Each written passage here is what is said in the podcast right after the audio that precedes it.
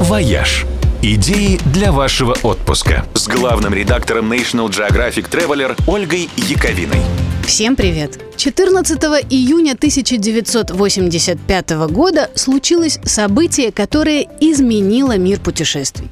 В маленькой деревушке на границе Люксембурга представители пяти европейских стран погрузились на прогулочный кораблик «Принцесса Мария Астрид» и отправились в небольшой круиз по реке Мозель во время которого они подписали соглашение о постепенной отмене проверок на общих границах. В историю это соглашение вошло под именем того места, где было подписано. И таким образом деревушка с населением в 800 с небольшим человек стала самой знаменитой деревней в мире, потому что называется она Шенген. Дай бог здоровья и процветания тем первым пяти странам, решившим отказаться от границ – Бельгии, Люксембургу, Нидерландам, Франции и Германии. Если бы не они, мы бы по-прежнему мучились национальными визами. А сейчас необходимость получать отдельную визу в отдельное маленькое государство уже кажется нам глупым рудиментом, из-за которого можно и планы на отпуск поменять, особенно если в паспорте уже стоит длинная шенгенская виза. Сегодня она открывает границы уже 26 стран. На очереди еще 4. Ожидается, что к Шенгену скоро присоединятся Хорватия, Болгария, Румыния и Кипр. А в самом Шенгене, который деревня, открылся музей, посвященный Шенгенскому соглашению. В знак тех глобальных перемен, начало которым было положено именно здесь, в музее сделали смешную видеоинсталляцию, на которой люди, показанные в натуральную величину, произносят название деревни на всех языках мира. Экспозиция рассказывает не только о шенгенской зоне, но и о других важных европейских союзах и соглашениях, которые ей предшествовали. Анимированная карта показывает, как менялись границы на европейском континенте, начиная с 1815 года. Ну и на все вопросы о шенгенской визе в музее готовы ответить. А еще в деревне Шенген Шенгенскому соглашению посвятили целую площадь. В центре ее разбили клумбу в виде буквы «Е». Правда, развернута она так, что читается как «Ш», как будто специально для гостей, владеющих кириллицей. А вокруг клумбы стоят стелы со звездами, на каждой из которых изображены слова и вещи, которые эти страны считают своими символами. Например, на стеле Швеции можно увидеть хоккеиста, деревянную лошадку, фигурку Пеппи, длинный чулок и слово «Абба». Вот так простые ребята, которых вы регулярно слышите на волнах радио 7 на семи холмах, официально получили статус национального достояния. Шенген, который деревня, это настоящий перекресток Европы. Она находится на границе сразу трех государств – Люксембурга, Франции и Германии. И основным источником дохода для местных жителей служит продажа бензина немецким автомобилистам. Цены на него здесь ниже, чем в Германии. Ну и еще виноделие, потому что каждый приехавший сюда турист считает своим долгом поднять тост за Шенген во всех смыслах этого слова. «Вояж» – радио 7 на семи холмах. «Вояж» – идеи для вашего отпуска с главным редактором National Geographic Traveler Ольгой Яковиной. Всем привет! Нет, наверное, на свете другого такого гастрономического специалитета, который бы вызывал столь единодушную любовь у людей всех возрастов, профессий, цветов кожи и социальных статусов, как мороженое – даже трудно себе представить, как люди без него жили раньше. А они жили еще полтора века назад. Мороженое оставалось роскошью, позволить себе которую могли только аристократы. И в каждой стране были свои собственные рецепты. Древние греки, например, делали мороженое из льда с медом и ягодами. Александр Македонский просил подавать ему на десерт чистый снег с фруктами – в Древнем Китае при помощи хитрых технических девайсов замораживали фруктовые сиропы и делали сладкий лед. А на Руси морозили молоко, крошили в мелкую ледовую крошку и подавали с блинами. В Европу мороженое привез из Китая Марко Поло, и европейцы немедленно придумали для лакомства кучу прикольных апдейтов. В Австрии, например, мороженое стали добавлять в кофе или укладывать на горячий штрудель.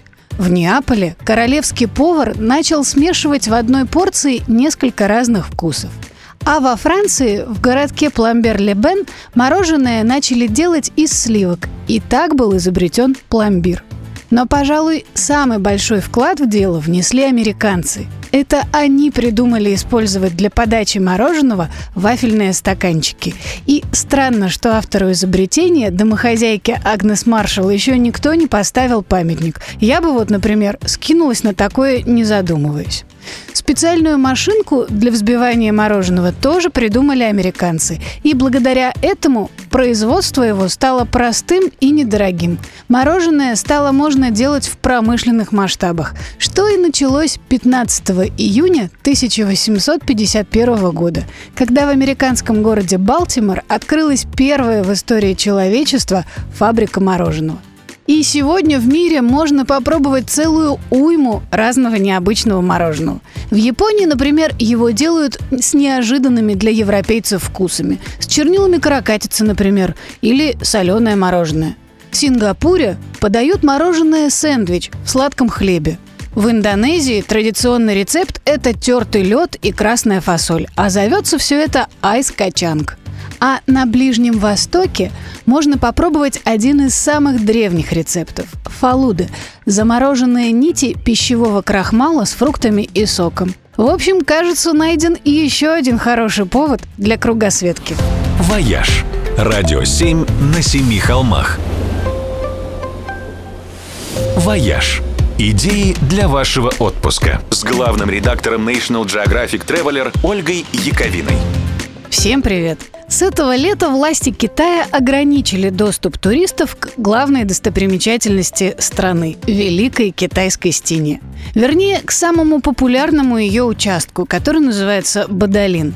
Потому что Великая Китайская стена, как это ни странно, это вовсе не одна большая непрерывная стена, как обычно о ней думают.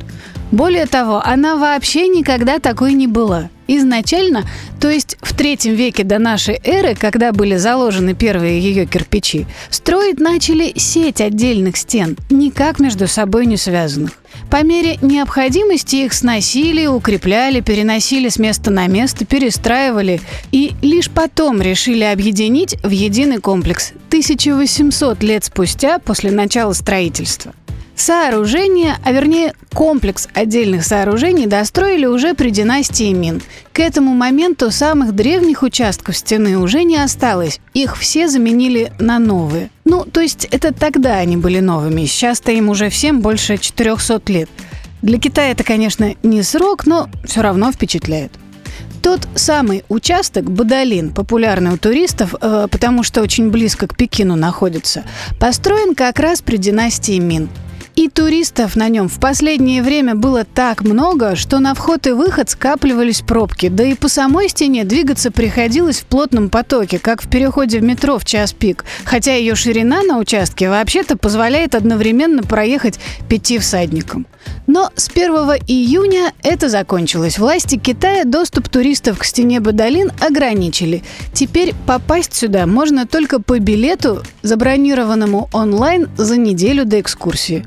Впрочем, тем, кто не подсуетился вовремя, можно будет поехать осматривать другие, открытые для туристов участки стены, где нет такой квоты. Например, Дзююнь-Гуань, который тоже расположен недалеко от Пекина. Там, помимо самой стены, можно увидеть беломраморную облачную платформу, включенную в список наследия ЮНЕСКо, ну и узнать массу интересных фактов. Например, о том, что в качестве цемента на многих участках Великой Китайской стены использовался клейкий рис, как для суши. Или что отправка на эту стройку в Древнем Китае была одним из самых серьезных наказаний для преступников. Ну и о том, что на самом деле Великую Китайскую стену нельзя разглядеть из космоса, что бы там народная молва про это не думала. На участке Цзюйюнгуань, правда, тоже редко бывает немноголюдно, но тут такое дело, людей боятся в Китай не ездить. «Вояж» – радио 7 на семи холмах –